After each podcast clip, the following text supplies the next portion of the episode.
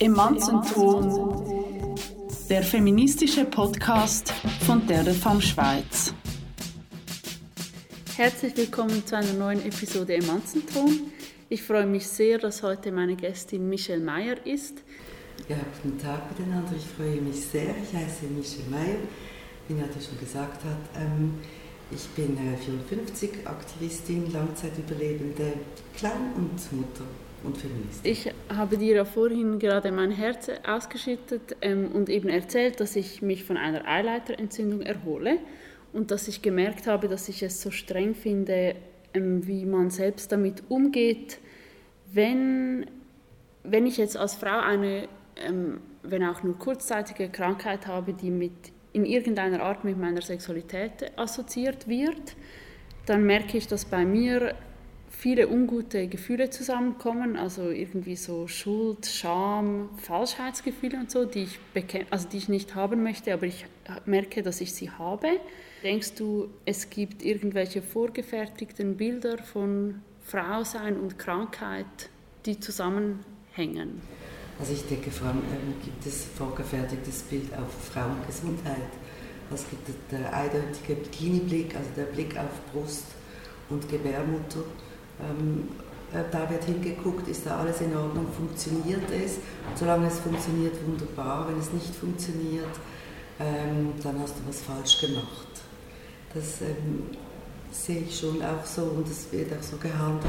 Ähm, eigentlich jetzt gerade ich als, als langzeitüberlebte HIV-positive Frau erlebe halt auch das sofort, ähm, naja, Schuld und, und, und Scham ist da ganz fest gekoppelt oder an meine Gesundheit. Also ich bin nicht mehr gesund, weil ich zu viel Sex hatte.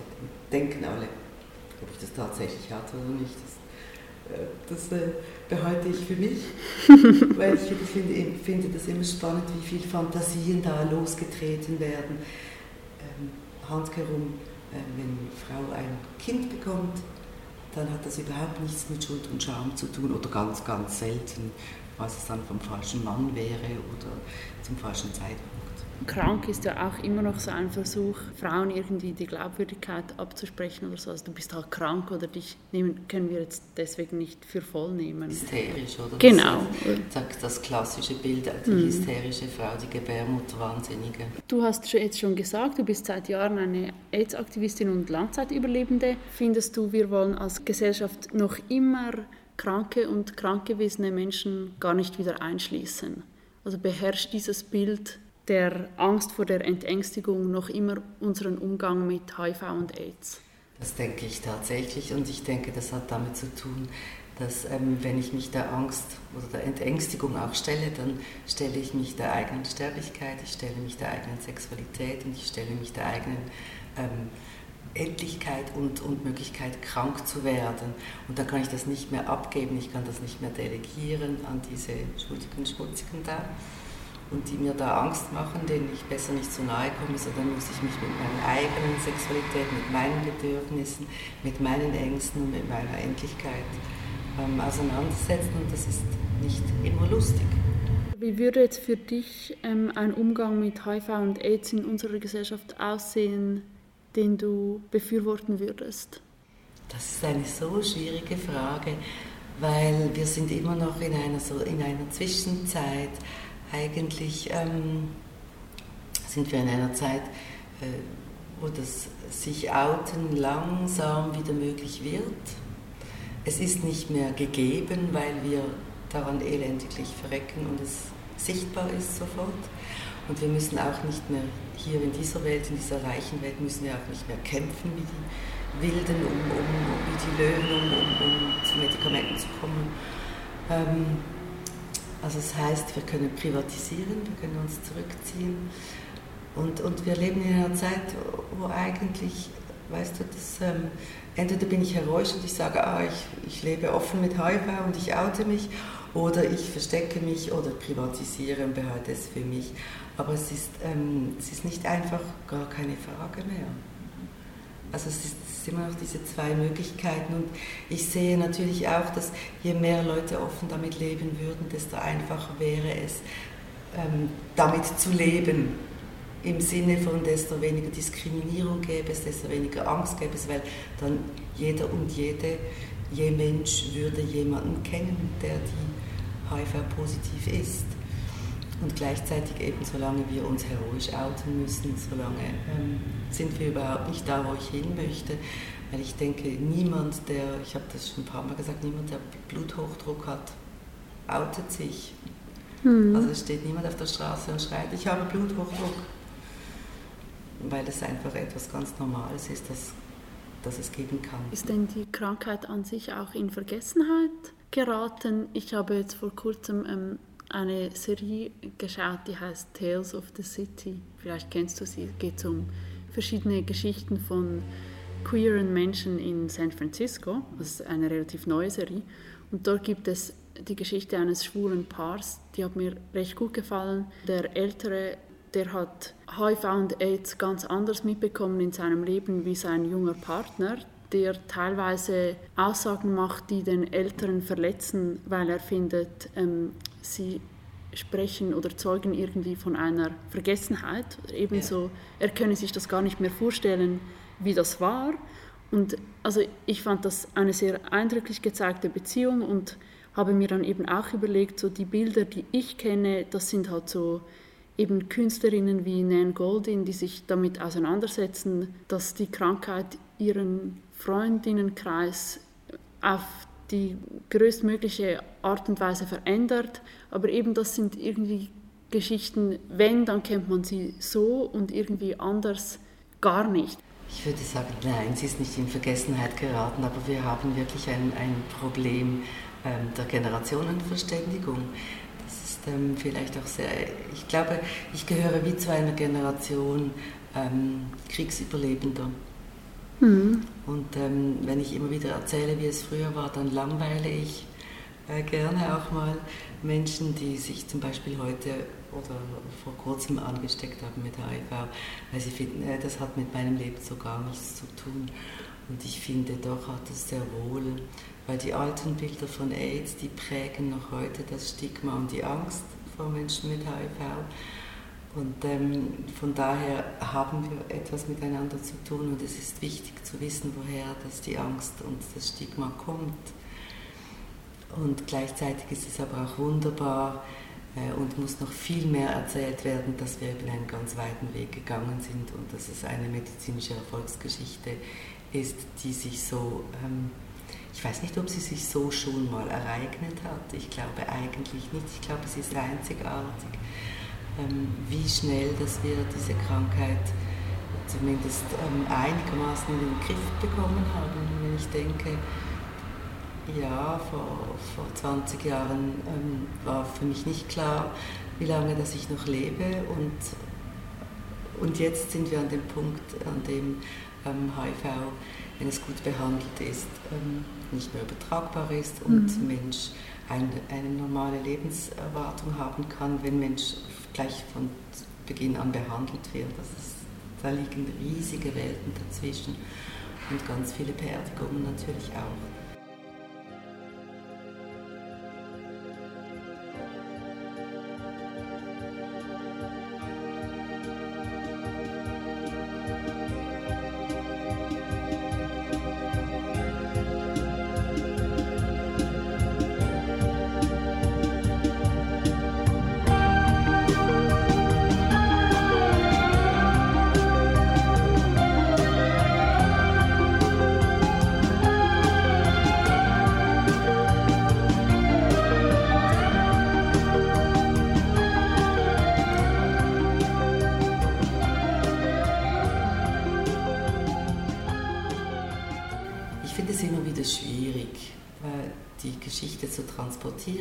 Gleichzeitig finde ich, es ist wichtig, dass wir sie kennen.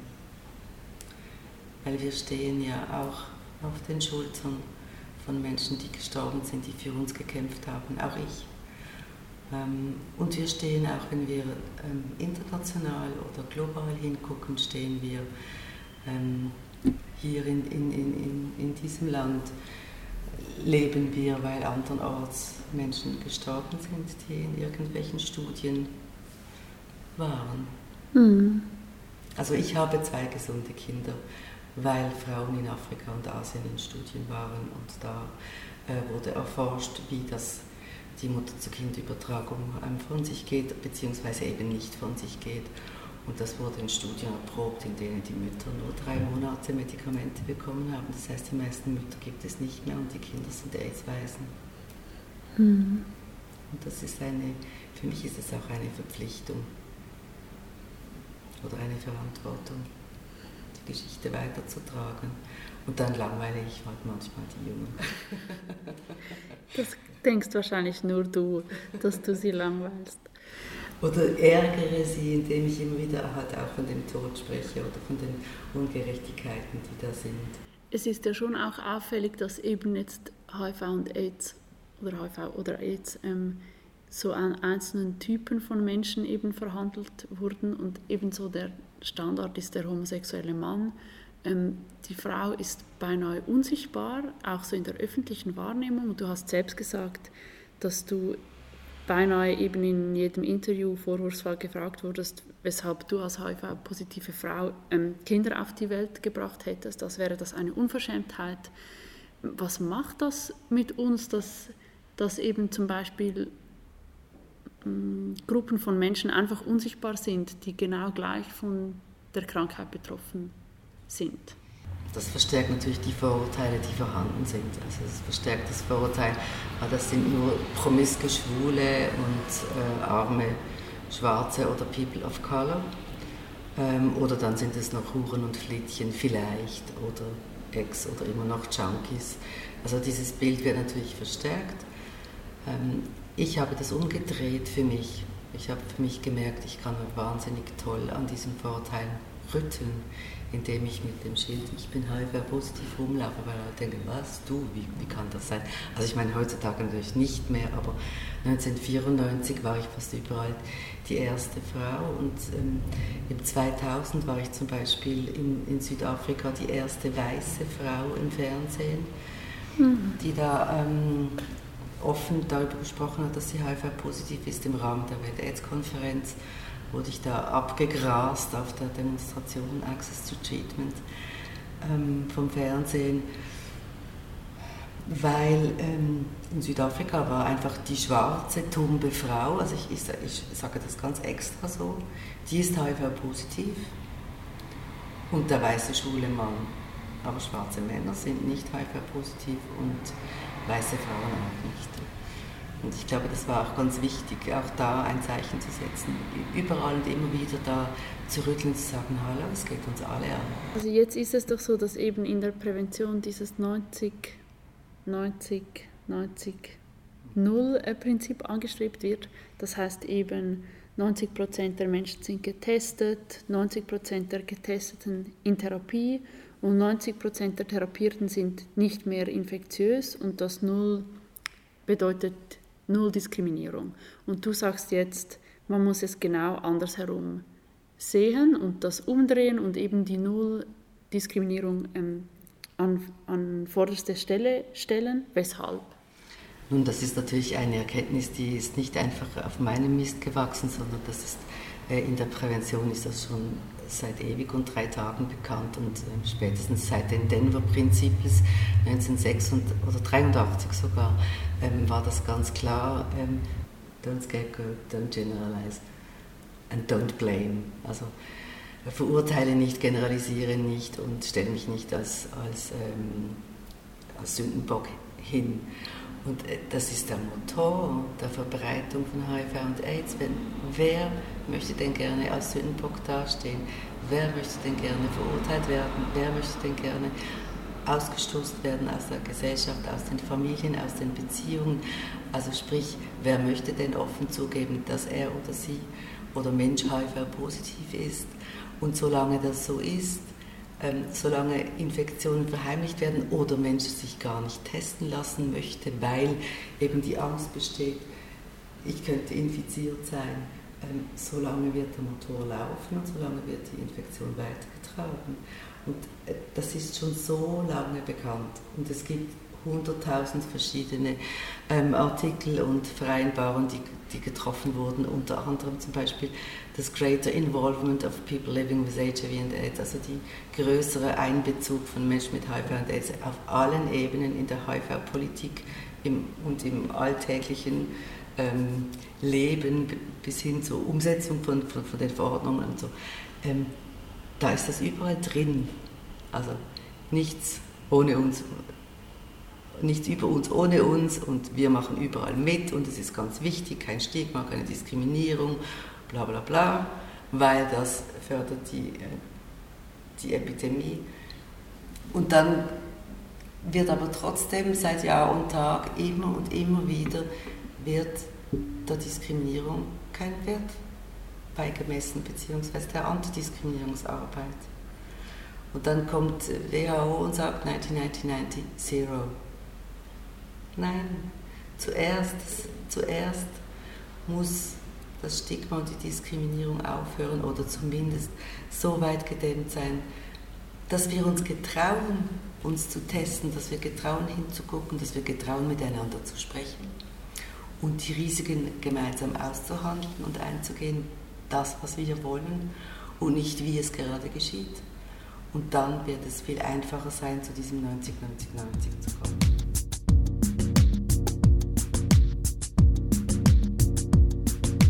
Du hast es vorhin schon angesprochen, eben auch mit dem, mit dem stetigen Verweis auf den Tod. Und das hat mich jetzt gerade darauf gebracht, dass ich denke, dass es so stark auch darum geht, ähm, wie wir Verletzlichkeit als Gesellschaft denken und was wir für einen Umgang mit Verletzlichkeit pflegen wollen, dass eben auch auffällt ähm, im Umgang mit HIV und AIDS, dass unsere Gesellschaft durch einen HIV-negativen Blick bestimmt wird. Das heißt, ähm, es geht dann einfach darum, das Glück zu also Glück hat, wer halt eben HIV-negativ ist. Diese Personen können sich dann auch über Personen stellen, die HIV-positiv sind. Das verunmöglicht einen gleichberechtigten Dialog auf Augenhöhe, einen Umgang auf Augenhöhe. Wie siehst, wie siehst du das? Ja, das, ich, ich, ich würde das eigentlich so ähm, bestätigen und, und vielleicht gleich anfügen, dass mich das immer wieder auch sehr ähm, äh, sprachlos oder traurig, wütend, ähm, verletzt machte in all den Jahren meines Aktivismus, weil es halt dieses, dieses Zero-Sorting auch in der Community immer wieder gab und, und auch in, in, in dem ganzen Bereich rund um HIV und AIDS gab es für mich immer wieder die, die vor allem von HIV leben und ganz selten mit und dann die, die mit HIV leben. Und dieses Gegeneinander beziehungsweise dieses wir wissen, was für euch gut ist und wir wissen, wie ihr euch zu verhalten habt und wenn ihr Geld wollt, dann äh, um irgendeine Patientenorganisation zu machen oder wenn ihr äh, Gleichberechtigung haben wollt, dann müsst ihr öffentlich euch dazu bekennen, dass ihr uns vor HIV schützt zum Beispiel. Das hat mich immer wieder sehr getroffen. Also gerade aus einer Generation kommend, bei, den, bei der äh, diejenigen, die nicht HIV-positiv sind, schlicht und einfach nur Schwein hatten und nicht sich irgendwie anders verhalten hätten oder hätten sich ver verhalten müssen als andere, die halt kein Schwein hatten. Mhm. Und auch äh, aus einer Generation kommend oder, oder mit, mit, mit meinem Blick darauf, dass ähm, Viele von uns waren und sind die Speerspitze der äh, sexuellen Emanzipation immer noch und waren es auch. Wir haben von der Schulenbewegung ähm, enorm profitiert, auch von, von überhaupt von LGBTIAQ-Bewegung. Und ähm, für mich ist es doch erschreckend, wie plötzlich Rechenschaft über Leidenschaft abgegeben werden muss, wenn Mensch HIV positiv ist. Also das sehe ich nicht ein, sehe ich bis heute nicht ein. Ich habe ich hab einmal in, in, in, einer, in einem Workshop ähm, oder auf einem Podium ging es darum, uns vorzustellen, wenn wir jetzt geheilt würden, was dann wäre. Und ähm, ganz viele haben gesagt, nein, ich möchte das nicht, weil es ist mir lieber, wenn ich die Nicht-Infektiosität habe, dann kann ich, und, dann kann ich so äh, Sexualität leben, wie ich das möchte. Und ich habe gesagt, doch, ich möchte gern geheilt werden ja, aber dann hast du das Risiko ja wieder dich anzustecken. Ich habe gesagt, ja und, wenn ich es eingehe, dann gehe ich es halt wieder ein. Also, weil, nein, also ich würde auch dann keine Rechenschaft abgeben für meine Leidenschaft. Und ich habe das auch so gehalten in, in all den Jahren. Ich habe mich nie hingestellt und öffentlich gesagt, und ich schütze euch jetzt alle vor mir. Also, weil darum geht es nicht. Es geht auch, für mich war immer klar, in meinem privaten Umfeld lebe ich das, was ich lebe und das geht mich und meine PartnerInnen etwas an. Und ich habe immer dafür plädiert, dass wir miteinander sprechen. Und das ist so etwas, wo ich denke, ja, ähm, wenn, wenn ich die heutige, ähm, wenn ich die Kampagnen angucke, dann sind sie immer noch konzentriert auf HIV und STIs und ähm, natürlich darauf, dass man bloß keinen Sex ohne Kondom haben soll und vor allem nicht mit HIV-Positiven. Und ich fände es so schön, wenn wir endlich mal die Kommunikation ins Zentrum stellen würden. Und ähm, für mich gäbe es immer noch, ich habe das auch schon ein paar Mal gesagt, die Möglichkeit zu sagen, wir machen eine Kampagne. Ich bin HIV-positiv, ich schütze dich und du schützt mich vor deinen STIs, weil deine STIs sind für mich als Positive viel gefährlicher als für dich. Mhm. Und dann wäre das mal vielleicht auf Augenhöhe. Und eben auch ein Austausch. Wirklich. Und ich, das ist etwas, was ich ähm, schwierig finde in der ganzen Geschichte. Also ich, es gibt so einen Teil von mir, das versteht und der, der andere Teil versteht es wirklich nicht. Ich habe das Gefühl, wir haben uns in der Prävention auch gängeln lassen von diesem ähm, schwulen Klischee von schnellem äh, anonymen Sex. Wir sprechen nicht darüber und darum benutzen wir Kondome. Äh, hallo?